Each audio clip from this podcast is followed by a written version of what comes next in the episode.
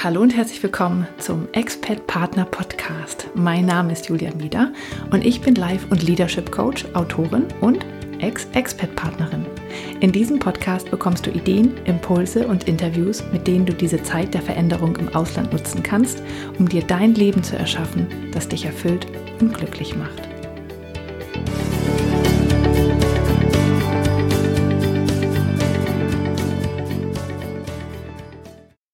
Hallo und herzlich willkommen zu Folge 14 des Expert Partner Podcast. Mein Name ist Julia Mieder und ich freue mich, dass du mir zuhörst. Ja, wie immer möchte ich, dass du erst einmal im Podcast ankommst und daher schließ doch kurz die Augen und atme einmal tief durch. Ja, ich freue mich sehr, dass du heute wieder zuhörst. Heute habe ich wieder ein Interview für dich und zwar mit Christine Kemkes.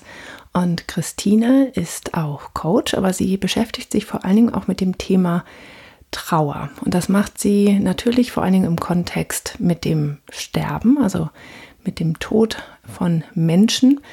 Aber ähm, wir haben das Thema heute mal ein wenig umgemünzt und haben uns die Trauer im ähm, ja, im Expat-Prozess sozusagen angeschaut. Und ich finde, es ist ein ganz wunderbares Interview dabei herausgekommen, in dem ich auch noch mal eine ganze Menge über mich erzählt habe. Äh, Christine hat, ähm, also zwei Sachen möchte ich gerne noch erwähnen. Christine hat nämlich ein äh, sehr schönes Bild, und zwar das vom Lebensrucksack. Und äh, den erwähnt sie auch im, im Interview. Und aber ganz äh, genau, was das ist, hm, beschreibt sie das im eigenstimmig Interview, das ich mit ihr geführt habe. Und das verlinke ich gern nochmal in den Show Notes. Da kannst du dann Christine noch ein bisschen näher kennenlernen, wenn du sie spannend findest und dir auch den, ähm, das Bild des Lebensrucksacks nochmal genauer ähm, anhören und anschauen. Und etwas anderes, ähm, mit dem Christine auch arbeitet, das werde ich nämlich auch in den Show Notes verlinken, ist das Modell der Notwendigkeiten. Also sie arbeitet nicht mit den Phasen eines Trauerprozesses, ähm, das ist ja ein Bild, was die meisten Menschen kennen, sondern äh, mit dem Modell der Notwendigkeiten. Und ich finde das ein wunderschönes Modell. Und deswegen habe ich dazu auch nochmal ein extra Video gemacht, was ich auch in den Show Notes verlinke, ähm, wo ich mir dann nochmal genauer Gedanken darüber mache, wie man das auf den Expert-Partner-Prozess ähm, ja, um ummünzen kann, weil äh, natürlich ist dieser Prozess auf den Tod einer Person ähm, bezogen, aber wirklich, man kann alle Phasen dieser, oder Phasen sind es ja nicht, sondern alle Notwendigkeiten, die da drin sind, auch ähm, ja, auf diesen Auslandsaufenthalt beziehen. Das fand ich sehr schön. Und generell ist es so, dass ich gemerkt habe, dass das Thema Trauer mh, mm, oder das ganze Interview schon auf äh, sich auf sehr viele andere Dinge bezieht, die wir schon besprochen haben in diesem Podcast, also viele andere Folgen. Zum einen war es ja so, dass in der letzten Woche habe ich mit Tina Busch über das Thema Repatriation gesprochen und da hat sie gesagt, ja, eine Freundin von ihr hat auch gesagt, es ist wie ein Trauerprozess, ähm, die, die Rückkehr nach Deutschland. Und ähm, das sehe ich auch so auf jeden Fall. Und dann haben wir ähm, in diesem Interview kommt mit Christine kommt jetzt auch das Thema Dankbarkeit vor. Das hatte ich ja schon mit Tanja besprochen und ähm, wir gehen auch auf Beziehungen ein. Auch da hatte ich eine Folge zu mit dem ähm, Olaf Schwantes. Und ja, das Thema Identität ist ähm, natürlich auch dabei und auch das haben wir schon besprochen. Also ich habe das Gefühl, dass diese Folge das alles schön rund macht und zeigt, wie das doch alles miteinander verbunden ist. Und ähm, ja, das fand ich einfach sehr schön zu merken, wie sich der Kreis dann auch so langsam schließt. Ja, ganz zum Schluss kommen wir noch mal auf ein Thema, ähm, was ich nicht erwartet hatte, aber was irgendwie ganz, ganz spannend ist. Und ähm, da werde ich mir auch in Zukunft noch mal mehr Gedanken drüber machen und vielleicht sicherlich auch noch mal eine Folge zu machen. Und zwar ist es das Thema, ähm, wie gehe ich mit Gruppen im Ausland um, also mit anderen Expat-Partnern, weil ich merke, dass das Thema immer wieder hochkommt bei, ähm, bei meinen Kunden und äh, das beschäftigt sie sehr und da sind natürlich viele Gefühle dabei, viel ist viel, viel Dynamik. Und ich bin generell der Meinung, dass man sich halt seine Leute suchen sollte und die auch finden kann, die einem gut tun. Und manchmal ist das halt einfach eine Gruppe von anderen Expert-Partnern, die in der gleichen Situation sind und manchmal sind das halt auch andere Menschen. Und dazu habe ich noch ähm, etwas Neues für dich. Ich habe nämlich den Expert-Partner Circle ins Leben gerufen. Und äh, das ist ja ein, eine Art Newsletter, wo du dich eintragen kannst. Und da diskutiere ich genau solche Themen, wo ähm, ja die einfach Expert-Partner beschäftigen. Und was ich vor allen Dingen mit diesem Expert-Partner Circle möchte, ist, dass ähm, alle, die dabei sind, die da Mitglied sind, merken, was das Leben im Ausland bringen kann und wie es mein Leben bereichern und beeinflussen kann, wie es gut, mir gut tun kann. Und ähm, ja, dass man diese Zeit nutzt, um sich etwas aufzubauen, was zu einem passt, dass man Neues ausprobiert und dass man all die guten Dinge da rausholt. Und natürlich sprechen wir auch mal über negative Gefühle, aber auch um den konstruktiven Umgang damit. Und ich habe ganz viele Unterlagen und Dinge, die du dir anschauen kannst, Übungen, Arbeitsblätter und so weiter. Die gibt es da alle drin. Und wenn du Lust hast, dabei zu sein, dann komm doch in den Expert Partner Circle. Das ist die Website www.dreamfinder-coaching.de ähm, Schrägstrich Expert Partner. Und äh, ich werde das auch nochmal in den Show Notes verlinken. Also ich würde mich sehr freuen, wenn du dabei bist und das kannst du, äh, du kannst da dazukommen, wenn du gerade erst ähm, vorhast, ins Ausland zu gehen oder darüber nachdenkst, ins Ausland zu gehen. Oder wenn du schon da bist oder auch wenn du vielleicht schon wieder zurück bist oder auch wenn deine Zeit schon ähm, länger zurückliegt. Denn wir brauchen auch solche Expat-Partner, die ähm, ja das schon mit ein bisschen Abstand betrachten können und einfach sagen können, Mensch, guck mal, das hat es mir gebracht in meinem Leben. Und ähm, das finde ich sehr schön. Und ich habe auch vor, da so ein paar ähm, Geschichten zu erzählen von, ähm, ja, von Expat-Partnern und was sie so erlebt haben. Und ich habe ein ganz besonderes kleines ähm, ähm, Projekt vor, was ich damit machen möchte. Und äh, darauf freue ich mich schon sehr, weil da alle, die ähm, auf dieser Liste sind, sich daran beteiligen können. Und ich habe, ja, ich freue mich einfach darauf, gemeinsam etwas zu erschaffen, weil ich finde es ganz wichtig, dass man gemeinsam schöne Dinge tut, die einen aufbauen, die einem Spaß machen und die einem Gefühl von Zusammengehörigkeit und ähm, von Zugehörigkeit vermitteln. Also, wenn du Lust hast, sei dabei. Ähm, Link gibt es in den Show Notes und ähm, oder guck einfach auf meiner Website, da findest du das auch.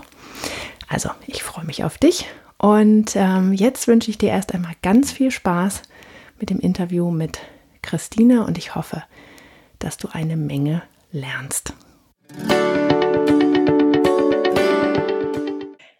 Ich habe heute Christine Kemkes zu Gast und ich freue mich sehr auf unser Gespräch. Und ja, herzlich willkommen im Expat Partner Podcast. Ja, hallo liebe Julia, ich freue mich auch sehr dabei zu sein und auf das Gespräch. Ja, wir haben ja das Thema, was wir haben, ist ja eigentlich ein gefühlt im ersten Moment nicht so schönes. Aber im Endeffekt, wenn man gut mit umgeht, kann es zu etwas sehr Schönem und Bereicherndem im Leben werden, weil es diese ganze Emotionspalette ja im Grunde genommen aufmacht, mhm. die man ja braucht für, sagen wir mal, einen gesunden emotionalen Zustand. Mhm. Genau, das Thema, über das wir heute sprechen wollen, ist das Thema Trauer. Mhm, genau. Ähm, und äh, du bist äh, Expertin für Trauercoaching, Trauerbegleitung mhm. und ähm, natürlich hauptsächlich in, in den Momenten, wo man ähm, jemand nahestehenden verliert, also einen Menschen verliert. Mhm.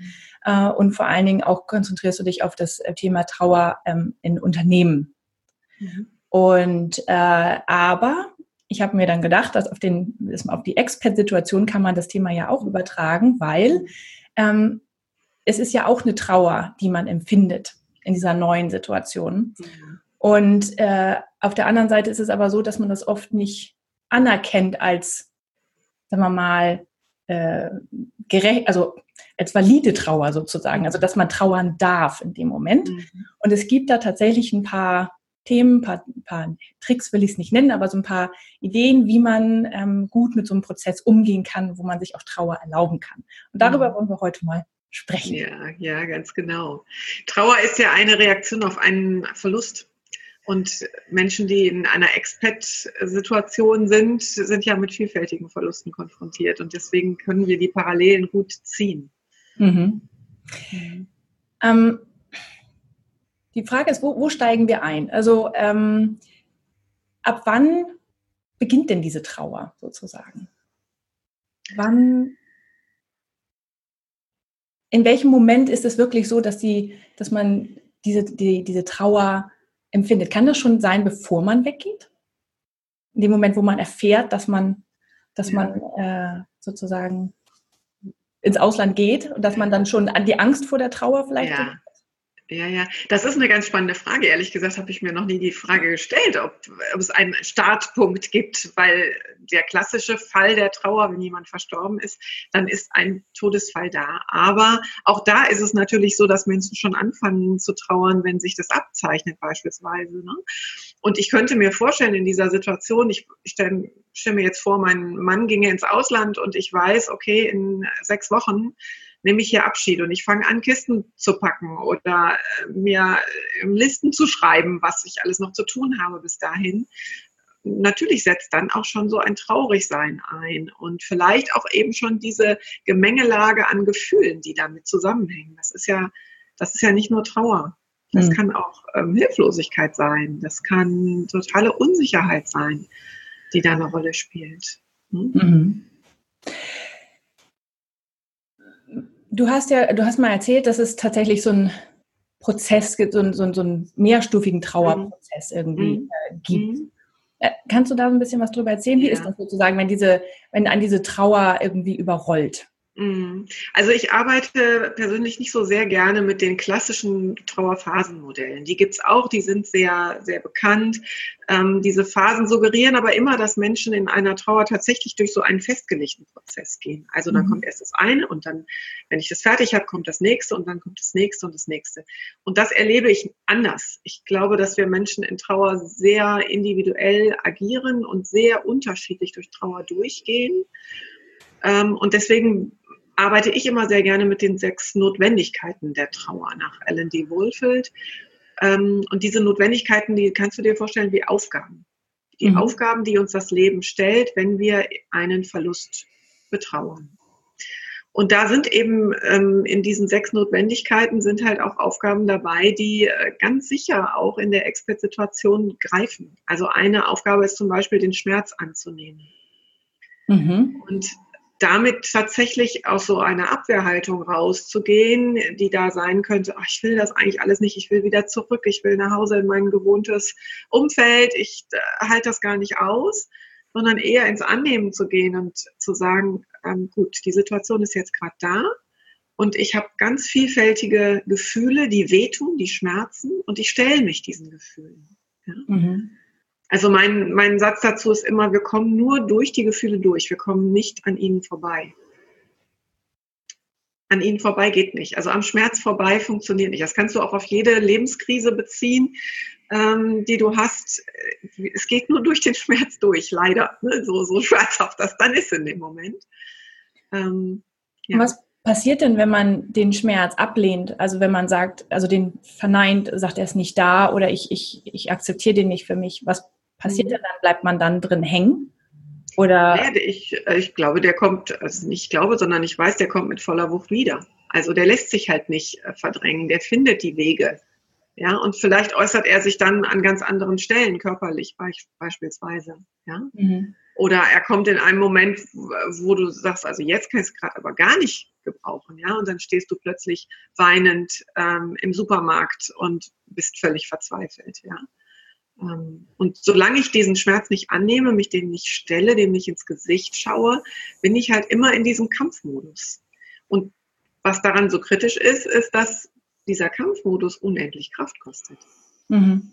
Ne? Also die Situation an sich fordert ja schon Kraft, den Schmerz auch auszuhalten und anzunehmen fordert Kraft, aber ihn abzulehnen und abzuwehren und in diesem Kampfmodus ähm, zu sein, das kostet noch mehr Kraft. Ja klar, und vor allem in dieser Expat-Partner-Situation ist es ja so, man ist ja ständig damit beschäftigt, irgendwie ähm, emotionale Krisen auch von anderen Menschen irgendwie zu lösen und alle einzugewöhnen und man hat mhm. tausend organisatorische und logistische mhm. Sachen irgendwie an den Haken. Klar, und wenn man dann hat man, ich glaube, man hat aber das Gefühl, ich darf das jetzt nicht. Mhm. Außerdem ist das doch ganz toll. Alle sagen, mhm. oh, was für ein Abenteuer und super und du gehst ins Ausland und, und alle freuen sich irgendwie für dich und die, ja, vielleicht die zu Hause bleiben, die dürfen traurig sein, weil du ja weg wirst, mhm. aber du musst gefälligst bitte dich ganz doll freuen. Du darfst dann jetzt nicht da rumsitzen und traurig sein. Ja, und das ist, glaube ich, gerade auch ein spannender Unterschied zur klassischen Trauer.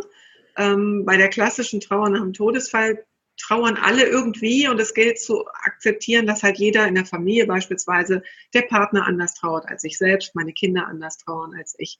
Aber in dieser Situation ist es ja so, dass die beiden Partner im Zweifel ganz, in ganz unterschiedlichen Gefühlswelten unterwegs sind. Und das macht ja auch was mit der Paarbeziehung und damit auch was mit dem, mit dieser Herausforderung, den Schmerz anzunehmen. Mhm. Sich das zuzugestehen. Ja, aber wie macht man denn das, dass man den Schmerz annimmt? Ich glaube, ähm, es ist einfach wichtig, es geschehen zu lassen. Also wenn die Tränen kommen, nicht sich abzulenken und zu sagen, geht jetzt nicht, ich darf gar nicht traurig sein, sondern tatsächlich die Tränen rollen zu lassen, ja. Oder wenn man wütend ist, auch Wut ist ja etwas, was ganz viel in Trauersituationen hochkommt und ich glaube auch in so einer Expert-Partner-Situation kann man ganz schön wütend werden, dass ja. man das jetzt machen muss oder dass man sich darauf eingelassen hat, dass man nicht Nein gesagt hat, sondern jetzt da hängt und irgendwo in Venezuela oder weiß ich nicht wo sitzt. Ähm, und diese Wut zuzulassen und vielleicht auch einfach mal rauszuschreiben beispielsweise oder rauszuschreien auch. Mal laut mhm. zu sein, mit, mit sich und der Welt zu schimpfen. Mhm. Und dann wird es irgendwann besser? Ja, ganz bestimmt. Also wir sagen ja bei Tränen auch, äh, gibt diesen Volksmund, Tränen waschen die Seele rein. Mhm. Und vielleicht kennst du das selber auch aus Situationen, wenn man mal so richtig traurig ist und dann irgendwann auch tatsächlich die Tränen fließen, dann kommt ja tatsächlich etwas in Fluss, in mhm. Bewegung. Und in solchen schwierigen Situationen, Lebenssituationen, ähm, ist das ja so wichtig, dass es weiterfließen kann. Dass es nicht ins Stocken gerät, dass du nicht diesen Knoten hast, der sich immer fester zieht, sondern dass sich das löst. Mhm. Und das ist das, was passiert, wenn wir den Schmerz zulassen. Ja. Wie ist denn das generell? Ähm, kann man, äh, also wie geht man dann am besten zum Beispiel mit einem Partner um? Ja, wie, äh, also ja, du hast gesagt, man trauert unterschiedlich. Mhm. mhm. Vielleicht trauert der andere auch weniger, weil für den, für den, gerade für den Partner ist es ja oft kein so großer Rollenwechsel. Ja, der, ja, der hat eine neue Arbeit im neuen Land mit neuen Menschen und so weiter, mhm. aber er ist oft in der gleichen Firma, in den gleichen Strukturen und mhm. arbeitet sehr viel, hat sehr viel Möglichkeit, sich abzulenken und man selber ist oft in einer ganz neuen Rolle. Man, mhm. man arbeitet auf einmal nicht mehr, man ist nur noch mhm. Hausfrau und Mutter und ähm, ja, sitzt dann da und hat einfach auch sehr viel Zeit, sich sozusagen mit den Gefühlen auseinanderzusetzen oder halt nicht, ja. ja. Ähm, wie, wie kann ich denn meinem Partner am besten erklären, wie es mir geht? Mhm.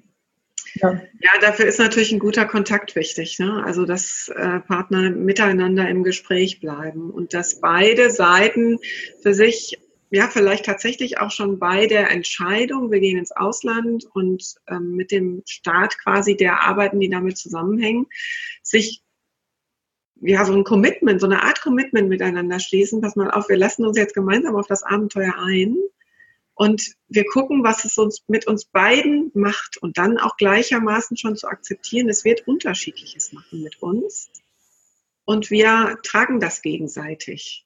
Mhm. Also ich glaube, es braucht so ein, äh, es ist kein Selbstläufer. Ich stelle mir vor, ich war jetzt selber noch nicht in einer Expertsituation, aber ich war ja früher Personalentwicklerin und habe äh, im Konzern auch Menschen erlebt, die entweder entsendet wurden oder dann auch wieder zurückkamen, die ich dann wieder quasi zurück eingegliedert habe ins äh, Arbeitsleben hier. Ein bisschen was habe ich damals auch so gehört von den Menschen. Und ich, was ich weiß, ist, dass es kein Selbstläufer ist, dass es automatisch einfach gut wird. Mhm. Sondern es braucht ein, ein Bewusstsein dafür, dass es eine anspruchsvolle Situation ist und eben auch gerade in der Partnerschaft eine anspruchsvolle, die nur also die nur gut gelöst werden kann, wenn die, wenn der Kontakt da ist, weißt du, wenn, wenn nicht so nebeneinander her, der eine geht halt in den neuen Job und ist da vielleicht auch total erfüllt und aufgeregt und alles ist spannend und toll. Und der andere versucht irgendwie auf seiner Spur des Lebens zu meistern in dieser mhm. Situation. Und dann gibt es keine Berührungspunkte. Das ist, glaube ich, schwierig. Ja. Dann verliert man sich vielleicht auch. Ja, und ich glaube, ich finde es auch wichtig, dass man die Emotionen konkret benennt. Mhm. Ja, dass ich ähm, äh, halt wirklich sage, ich bin jetzt wütend mhm. oder ich bin gerade traurig. Mhm. Das, ähm, weil oft, da, wenn der, gerade wenn der Partner in einer anderen Situation ist, mhm. dann weiß er das ja nicht, ja. Und ich glaube auch, wenn man das zum Beispiel, wenn man Kinder hat, die groß genug sind, das zu verstehen, dass man auch denen das zeigt, das und das ist die Emotion, die ich gerade fühle. Und es kann sein, dass du die auch fühlst, es kann sein, dass du ganz andere empfindest. Aber es ist mhm, alles genau. okay. Ja, ja genau. Auch, dass man anderen Menschen diesen, äh, diesen Trauer oder den Schmerz und wie auch, wie auch immer mhm. zugesteht. Zugesteht, ja? genau, genau, genau. Nicht nur sich selbst, sondern halt auch anderen und auch akzeptieren, dass es halt andere Situationen eventuell sind, ja. ja genau. Ich glaube, es gibt in so einer Situation keine Schablone, die du da drüber legen kannst und die allen irgendwie helfen würde, sondern wirklich es gilt zu akzeptieren, dass jeder anders mit der Situation umgeht. Ja. Mhm. Es gibt ja noch mehr Stufen oder noch mehr Notwendigkeiten. Notwendigkeiten, das war es, genau. Stufen waren es genau. genau nicht. Genau. genau. genau. Was genau. sind noch äh, Notwendigkeiten? Die ja, also da sind noch zwei, die, glaube ich, in der Expert-Situation tatsächlich sehr, sehr wichtig sind. Das eine ist das Finden einer neuen und Entwickeln einer neuen Identität. Und das andere ist die Suche nach dem Sinn, nach dem neuen Sinn. Und das hängt beides natürlich auch ein Stück weit miteinander zusammen. Und äh, wenn ich mir vorstelle, als Partnerin bin ich hier zu Hause auch beruflich eingebunden, ähm, als Kollegin, äh, als, ähm, weiß ich nicht, Sportkameradin im Sportverein, als Mutter in der Schule, als äh, was auch immer wir an Rollen ausfüllen, dann ist diese Identität ja erstmal weg. Und dann gehe geh ich ins Ausland und habe dort eben nicht mehr diese Rollen. Und ich sage mal, ich muss sie finden. Aber ich sage auch, ich darf sie finden. Ja, mhm. also da steckt ja auch eine Riesenchance drin. In so einer Lebensphase, du sagtest selber, gerade die meisten sind dann nicht berufstätig. Ne? Genau. Ähm, in so einer Lebensphase vielleicht auch nochmal ganz anders auf mich zu schauen und mal zu entdecken, was habe ich eigentlich noch so an Schätzen, Begabungen, Stärken, die ich jetzt leben kann, die vielleicht in meinem anderen Leben zu Hause bisher gar nicht so zum Tragen kommen konnten, aufgrund der Rollen, die ich dort lebe und die jetzt aber ähm, einen Platz finden dürfen. Mhm. Das, das Entwickeln einer Identität und damit geht dann natürlich sehr schnell einher auch die, äh, diese Sinnfindung. Ne? Also welchen Sinn kann ich eigentlich dieser begrenzten Lebensphase, die wir jetzt hier im Ausland haben, geben? Welche Spur kann ich da hinterlassen? Hm. Genau, das ist ja genau das, das Thema tatsächlich von meinem Podcast, dass ich Menschen zeigen will, dass sie halt im Ausland sich, also diese, diese Zeit der Veränderung, die Veränderung kriegt man ja quasi kostenlos nach Hause geliefert oder nicht nach Hause, sondern tatsächlich kriegt man einfach. Und das ja. ist halt ähm, so eine große Veränderung und im Endeffekt auch eine, eine, eine gute Veränderung. Ja, es gibt ja, ja sehr, ähm, ein Todesfall äh, ist ja oft eine nicht, also eine nicht gute Veränderung, mhm. aber eine Zeit im Ausland ist ja per se erstmal, muss ja nichts Schlechtes sein, ja. ja. Und dass ich dann diese Zeit der Veränderung nutze, wenn ich sie eh schon bekomme, ja, dann nochmal wirklich mich neu zu sortieren und zumindest für die Zeit mir mal was aufzubauen, was halt irgendwie toll ist, ja, dass ich das für mich nutzen kann. Ja. Ja, das ist, ja, das ist ganz, ganz wichtig. Und äh, weil, wenn man halt tatsächlich auch zum Beispiel in der Trauer hängen bleibt, mhm. ja, also wenn du ähm, oder die, die ablehnst, weil ich darf ja jetzt nicht traurig sein, muss ja alles super mhm. hier sein. Mhm. Für meinen Mann auch irgendwie alles, ne, mhm. heile Welt und alles schön machen, dann ist es, klar, es ist dann, dann kommst du gar nicht dahin dass du dir was Neues aufbauen kannst, weil du ja diesem Schmerz hängen bleibst, der immer wieder kommt, ja. du da nicht durchgehst. Ja. Und es ist natürlich auch wie so oft im Leben, ich kann immer ähm, auf das Negative schauen, also auf das, was gerade nicht gut ist, was ich vermisse, was mir fehlt, auf mein Heimweh, ne, auf all die Dinge, die, die ich gerade als schmerzhaft empfinde. Und ich kann auf das Gute schauen und gucken, was ist mir denn jetzt hier gegeben und was ist denn hier vielleicht sogar viel, viel besser, als es zu Hause ist. Ähm, und das kann ich dann genießen. Mhm. Und gleichermaßen aber eben zulassen, dass auch der Schmerz da sein darf. Also ich sage ja in der Trauerbegleitung immer, wir packen unsere Trauer in den Lebensrucksack. Die Trauer begleitet uns ein Leben lang. Ja? Und so kann ich das auch auf diese Expert-Situation übertragen, auch dieser Schmerz, meine Lieben zu Hause zu vermissen oder dort auch Dinge nicht mitzubekommen, ja, weil vielleicht in der weiteren Familie dann eine Hochzeit stattfindet oder Geburtstage gefeiert werden, runde Geburtstage, was auch immer, ja. Babys geboren werden ähm, und ich bekomme es nicht mit, ja. Ähm, dieser Schmerz darüber, der darf ja da sein. Und den habe ich in meinem Lebensrucksack und manchmal liegt er weiter oben. Und dann gibt es Tage, da bin ich einfach traurig und da weine ich dann auch noch mal ein Ströfchen. Und es gibt eben die vielen anderen Momente, die auch da sind. Und das macht ja unser Leben aus und unser Leben bunt. Genau. Mhm. Ja, das ist so, im Englischen ist es dieses bittersweet, ja. Mhm. Dieses, äh, das ist tatsächlich, einerseits ist es schön, andererseits ist es, ähm, ja, es schwingt auch immer was mit, aber es ist okay. Ja, ja genau. Mhm. Und du hast auch gesagt, ähm, dass man, ähm, Dankbarkeit hat ja auch viel damit zu tun, ne? dass man mhm. ähm, auch äh, dankbar auf das schaut, was man mhm. hatte mhm. und eventuell sogar was mitnimmt. Mhm. Ähm, Rituale zum Beispiel. Ne? Ja. Ja, genau. Also die Dankbarkeit ist auch eine dieser Notwendigkeiten. Und ähm, für mich ist sie der, der Schlüssel dafür, dass ich tatsächlich es schaffe, meine Trauer in den Lebensrucksack zu packen. Mhm. Weil die Dankbarkeit ähm, diesen positiven Blick richtet, ne? also den Blick auf das richtet, wofür ich tatsächlich dankbar und froh und glücklich sein kann. Und ähm, ja, ich glaube, auch da gilt es in der Expertsituation zu schauen, wie kann ich, wie kann ich das pflegen, welche Rituale kann ich da finden. Ne? Ähm, in der Trauer ist das ähm, also ein Stück weit automatisch ritualisiert, also in der Trauer um einen verstorbenen Menschen, da haben wir Abschiedsrituale in Beerdigungen und ne, ähm, gibt es alle möglichen Formen. Und in der Expert-Situation ist vielleicht dieses Bewusstsein dafür noch gar nicht so bekannt oder so, so, so gängig, ne? könnte ich mir vorstellen. Mhm. Und dann zu schauen, was habe ich denn, wenn ich im Ausland bin, was kann ich noch äh, mitnehmen an Lebensgefühl aus meiner Heimat. Ne? Mhm. Irgendwas, was ich zu Hause halt gerne gemacht habe. Vielleicht kann ich das Musikinstrument mitnehmen, wenn es transportabel ist und kann dort weiter musizieren, kann mir vielleicht ein neuen, neues äh, Orchester suchen, wo ich mitspiele oder ich singe zu Hause leidenschaftlich gerne im Chor. Das dann dort auch zu machen und damit anzuknüpfen und eine Verbindung zwischen diesen beiden Welten auch zu schaffen. Mhm. Ja. Ja, und auch wieder im Leben anzukommen. Ne? Mhm. Also das ist, ähm, weil da gibt es ja, also im neuen Land gibt es ja auch ein Leben, da gibt es ja auch. Menschen um einen herum. Mhm und ähm, ich glaube, wenn man zu sehr an der, an der Heimat und an dem Verlorenen hängt, mhm. dann schafft man es oft nicht, da wirklich anzukommen und, und da mhm. zu leben, ja, also einen, einen Alltag zu leben mit allem drum und dran, mit, mit Freunden, mit, mit äh, Verpflichtungen, Vereinen und was weiß ich was, ja. Ähm, klar, da bleibt man natürlich, äh, also es ist gut, diese Brücke zu haben, um, um wieder zu leben, ja. Ja, das ja, stimmt. Genau, genau.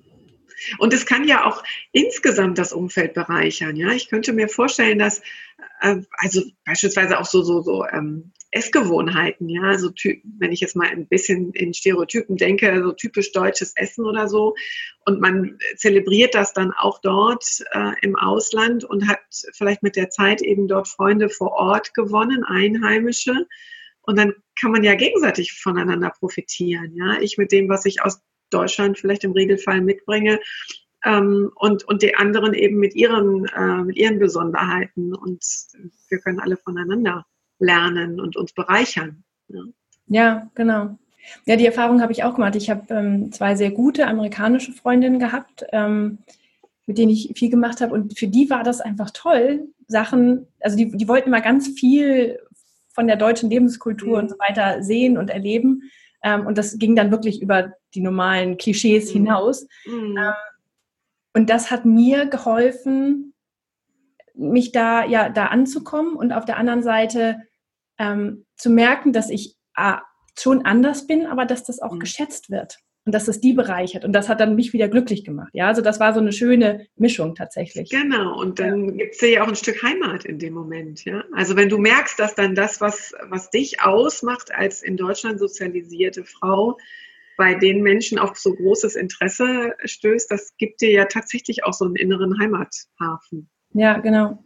Ja. Aber was ich glaube, was man tatsächlich noch mehr machen kann und bewusster machen kann, ist dieses ähm, Zelebrieren von, von kleinen Ritualen, ja, also dass man so Dinge mit hinnimmt, weil klar, mhm. man hat die große Abschiedsparty, bevor man fährt, wenn man Zeit dafür hat. Man hat, äh, wenn man zurückgeht, ist das ja genau das Gleiche. Dann nimmt man Abschied von denen, die man ja. da hat. Ähm, und äh, aber ja, man feiert vielleicht Weihnachten da, mhm. anders als die das feiern oder so. Ja. Ja. Ähm, aber sonst ist eigentlich nicht viel, was man, was man macht. Man bringt sich eher was mit. Also wir haben zum Beispiel das Thanksgiving mitgebracht, ja. sagen, was wir ja. feiern, weil es einfach, weil es schön ist, weil es uns, uns daran erinnert, das machen wir doch mit den anderen, mit denen wir da waren, mit den Familien. Das ist wiederum sehr schön. Aber ich glaube, wenn man auch kleine Sachen im Alltag hat, dass man vielleicht einmal im Monat, keine Ahnung, einen deutschen Kinoabend einlegt oder einen deutschen Film oder so. Ja, also irgendwas Besonderes ähm, sich dann, dann macht, was man wirklich ähm, ja, so Kleinigkeiten im Alltag, wo man das nochmal ein bisschen bewusster zelebriert. Weil ich glaube tatsächlich, das Bewusstsein dafür fehlt, weil das Bewusstsein für den Trauerprozess ist ja schon nicht da. Mhm. Und dann ist es natürlich auch schwer, bewusst Rituale einzuführen, die einem darüber hinweghelfen. Ja? ja, genau. Und das Beispiel, was du benennst mit dem Film, das ist auch ein super Beispiel für das Thema, den Schmerz anzunehmen. Weil natürlich kann es sein, dass in so einem Moment man dann wieder denkt, oh, und ich will eigentlich, eigentlich will ich ja wieder zurück und habe Heimweh, ja. Also vielleicht ist das im ersten, weiß ich nicht, halben Jahr so, dass dann so ein deutscher Film, den man guckt, dann nochmal Wunden aufreißt. Aber das ist ja genau, also wir können diese, vor diesen Wunden nicht wegrennen, ne? Dann ja. gehe ich wieder durch diesen Schmerz durch, halte das aus, bin nicht mehr im Kampfmodus und tu mir damit auch was Gutes. Ja, ich muss ja gestehen, ich habe das gerade gestern gehabt. Ähm, wir sind ja jetzt seit fast drei Jahren wieder da, zweieinhalb Jahren. Mhm. Und ähm, gestern war ein Cross-Country-Lauf, zu dem die Schule meines Sohnes eingeladen war. Und äh, der wurde ausgerichtet von der internationalen Schule hier. Da waren natürlich sehr viele Amerikaner da, weil wir haben hier die, die ähm, Rammstein, die, die Airbase ja. haben wir hier in der Nähe. Und ähm, total blöd, da auf dem Parkplatz fuhr dann eine Frau weg mit einem Auto, das ich in den USA gefahren bin. Und wir haben lange überlegt, ein Honda Odyssey, äh, wir haben lange überlegt, ob wir den mitnehmen, aber den gibt es hier nicht. Und ich habe dann gedacht, nee, das geht, ist blöd und so weiter. Ich vermisse aber dieses Auto. Auto Total ja. blöd. Ja? ja. Und ich ja. habe gestern kurz geweint, weil, weil, ich die, weil ich dieses das hat aber viel miteinander zu tun. Ich habe dann meinen Sohn mit der Sonnencreme eingecremt, die ich ja. in den USA hatte. Der Geruch kam noch hinzu und so weiter. Ja, ja, oh, ja. Ich war sehr, ich war sehr schnell wieder da drin. Ja, ja, die ja. Sinne waren angesprochen. Genau. Und ähm, aber ich habe dann halt also meinem Mann das erzählt. Da, da habe ich dann geweint und er konnte es verstehen. Er konnte verstehen, dass mich das traurig macht. Und dann war es aber auch gut. Ja, genau. Moment, genau. Genau, und da stand dann das Auto und die Sonnencreme. Ähm, also erstmal der, der Geruchssinn ist ja sowieso einer, der ganz eng mit unserem limbischen System verbunden ist und äh, insofern die Gefühle sofort anspricht. Ne? Aber beides stand dann eben auch symbolhaft für eine Lebensphase, die du ja sehr genossen hast, ne? die für dich genau. einfach eine, eine schöne Lebensphase war. Und dann kommt auch da wieder so ein Gefühl von Traurigkeit hoch. Genau, ja. ja. Und bei mir ist es halt auch so, ähm, es ist ja generell so, dass die Dinge, ähm, gerade der, der Anfang und das Ende von Dingen sind ja sehr wichtig. Und gerade das Ende ähm, von allem, also von einem Urlaub und äh, von einem Restaurantbesuch und so weiter, ähm, mhm. haben Forschung auch herausgefunden, dass, dass das das Wichtigste ist. Das bleibt am meisten in Erinnerung. So. Mhm. Und bei mir war es tatsächlich so, die letzten vier Monate waren die intensivsten, weil ich da habe ich meine Coaching-Ausbildung gemacht, da habe ich mich als Mensch verändert, ich habe meinen Verlag mhm. gegründet, ich habe ähm, hab, ich habe nicht mehr gearbeitet, ich hatte echt ein tolles Leben in der Zeit. Und deswegen ist, glaube ich, für mich hat diese, diese Zeit war noch mal schöner als zum Beispiel für meinen Mann, weil ich so ein fulminantes Ende hatte tatsächlich. Mm. Und, ähm, und deswegen ist auch bei mir der Schmerz größer. Mm. Und ich mhm. vermisse das mehr als er. Aber, aber ich kann es benennen und wie gesagt, ich komme mir blöd vor, dass ich wegen eines Autos, weil ich ein Auto. ja, aber das ist ja nur ein Stellvertreter. Ja, ne? ja, genau. So, und das, ähm, ja, aber das ist, das ist dann okay, wenn man das annimmt, ja. Ja. ja. ja. Eine Frage habe ich noch zum, äh, tatsächlich zum Thema ähm, äh, gemeinsamen Trauern sozusagen. Und zwar, ähm, was halt oft in so Expat-Situationen der Fall ist, ist, dass man sich mit anderen Expats äh, oder Expat-Partnern zusammentut. Also man trifft sich oft, bringt die mhm. Kinder gleichzeitig zur Schule, mhm. geht dann irgendwo zusammen irgendwo hin, macht gemeinsam Sport oder geht Kaffee trinken und wie auch immer. Ähm, und das kann oft in einer, also es endet oft da drin, dass man über Dinge spricht, die man nicht so schön findet im, im Gastland. Ja? Ähm, und natürlich, jeder verarbeitet seine Trauer, seine Trauer anders, aber ich könnte mir gut vorstellen, dass einige davon einfach dann da hängen bleiben. Wie ist das, sollte ich mich trotzdem dann mit denen treffen? oder, wer, oder sagen wir mal, ist es tatsächlich so, dass es bei mir dass ich dann immer wieder da in diese Mühle reinkomme und immer wieder daran erinnert werde und immer wieder das Schlechte sehe. Also das ist mhm. immer noch so ein Punkt, der mich beschäftigt tatsächlich, dieses, mhm. man wird sehr bearbeitet zum Teil, ja, emotional. Ja, ja. ja, das ist ja grundsätzlich so, dass wenn mehrere Menschen auf einen Haufen sind, ähm, dann so eine Gruppendynamik entstehen kann. Und wenn da einige sind, die, die Schwierigkeiten haben oder die, für die das gerade eben einfach eine sehr, sehr traurige Situation ist, dann kann man sich natürlich wunderbar damit runterziehen. Ne? Und ich glaube, es gibt auf deine Frage keine allgemeingültige Antwort, dass ich jetzt sagen würde, also ich würde es auf jeden Fall lassen oder ich würde es auf jeden Fall dennoch tun. Denn auch diese Gruppensituation hat ja auch positive und negative Aspekte. Also der positive Aspekt ist ja, dass ich merke, okay, ich bin auch nicht alleine, mir geht's nicht alleine so. Ne? Ich erlebe das in Trauergruppen manchmal so, dass ähm, eine Trauergruppe für jemanden eine ganze Zeit lang sehr tragend sein kann, weil er oder sie spürt, ich bin nicht alleine, andere sind in vergleichbaren Situationen und ich kann ähm, mich mitteilen und werde verstanden. Ähm, das ist ja vielleicht auch in der Situation anders, als wenn ich mit Freundinnen in Deutschland telefonieren. Die können die Situation nicht so nachfühlen. Ja? ja. Also es ist ja gut, wenn ich unter Menschen bin, die in einer sehr vergleichbaren Situation sind. Und dann erlebe ich es in Trauergruppen, aber manchmal, es gibt dann irgendwann den Moment, wo das mehr schmerzt oder Nachteile hat und runterzieht, als dass es Vorteile hat. Dann kippt es irgendwann. Und das ist eigentlich der Moment, wo man selber aus dieser Situation rauswächst und auf dem Weg ist, okay, und jetzt richte ich mir hier wirklich mein Leben ein in mhm. meiner neuen Lebenssituation im Ausland. Und dann, glaube ich, gilt es einfach hinzuspüren und zu überlegen, okay, tut mir das jetzt gut, mit denen noch einen Kaffee trinken zu gehen und wieder nur über alles Schlechte zu reden? Habe ich vielleicht eine Chance, andere mitzureißen in meiner positiveren Denke? Ja, also kann ich vielleicht auch einen neuen Gedanken pflanzen in einer solchen Runde und treffe ich da auf Gehör? Oder tut es mir einfach unterm Strich nicht gut und dann halte ich mich davon mal fern. Mhm. Ja, ich finde, das, das finde ich tatsächlich sehr gut, dass man auch, wir können jetzt ja mal hiermit offiziell die Erlaubnis geben, dass man irgendwann zum Beispiel auch mal daraus wachsen darf. Mhm, genau. Ich glaube, das ist oft das Problem, dass man denkt, ja, aber ich habe jetzt die letzten anderthalb Jahre mit denen verbracht. Ich kann dann jetzt nicht einfach sagen, ja.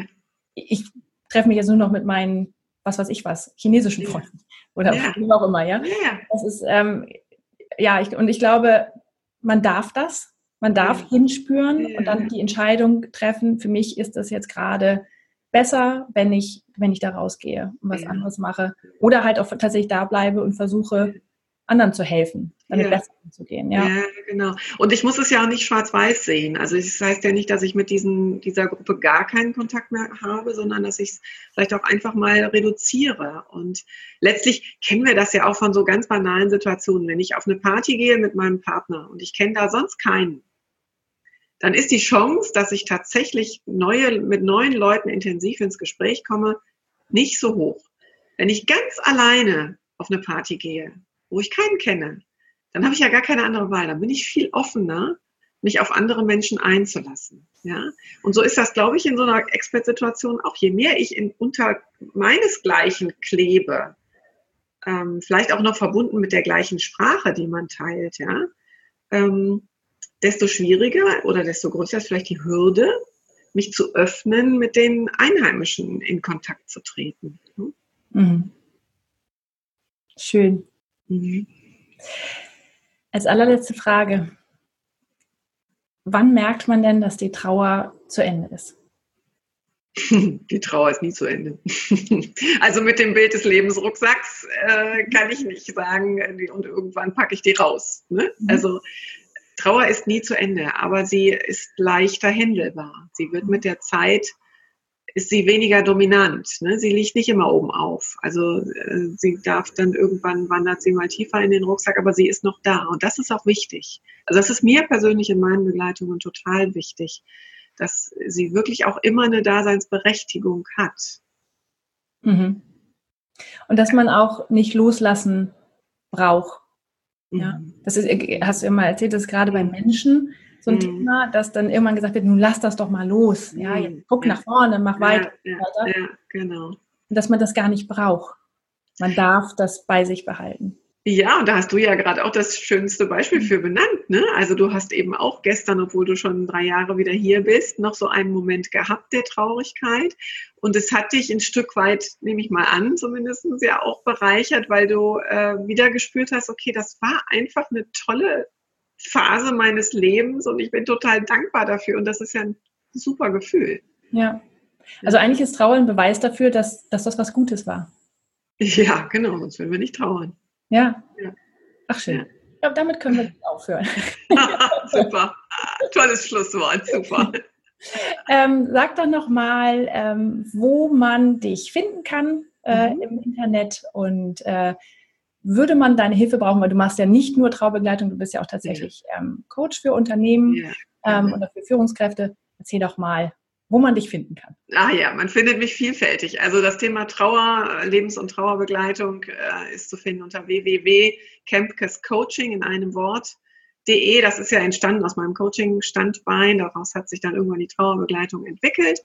Und so bin ich auch ähm, unter, auf Facebook zu finden mit meiner Seite, wo ich eben einmal in, in der Woche, dienstags abends um acht den, die Rubrik, die Videorubrik habe, dienstags um acht mit kleinen Impulsen, die das, die die Themen Sterben, Tod und Trauer ins Leben holen sollen. Also genau dieses, ich packe es in mein Leben und da gehört es hin, nirgendwo anders gehört sie hin, meine Trauer. Ähm, das ist mir halt total wichtig. Und unter Christine Kemkes gibt es auch einen YouTube-Kanal. Und dann habe ich ja noch das andere Standbein, da geht es um die Begleitung von Unternehmen und äh, das Thema Führung, gesunde Führung und das ist zu finden unter www.2-care, also das englische Wort care.de. Sehr schön. Genau.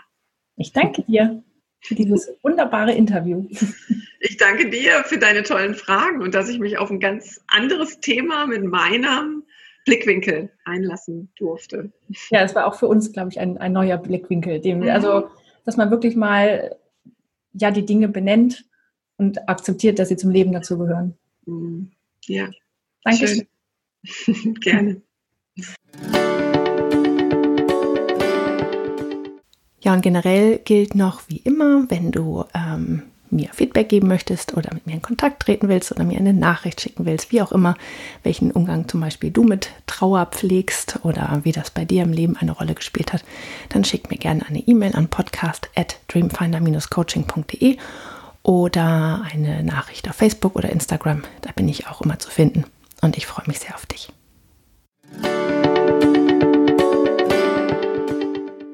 Das war der Expert Partner Podcast mit Julia Mieder. Vielen Dank fürs Zuhören. Wenn du noch mehr Informationen darüber möchtest, wie du dir dein Traumleben erschaffen kannst, dann schau doch mal auf meiner Internetseite vorbei. Die findest du unter www.dreamfinder-coaching.de. Dort gibt es auch alle Infos und Links zu dieser und anderen Folgen. Außerdem findest du mich im Internet auf Facebook und Instagram. Und ich würde mich freuen, dich da zu sehen.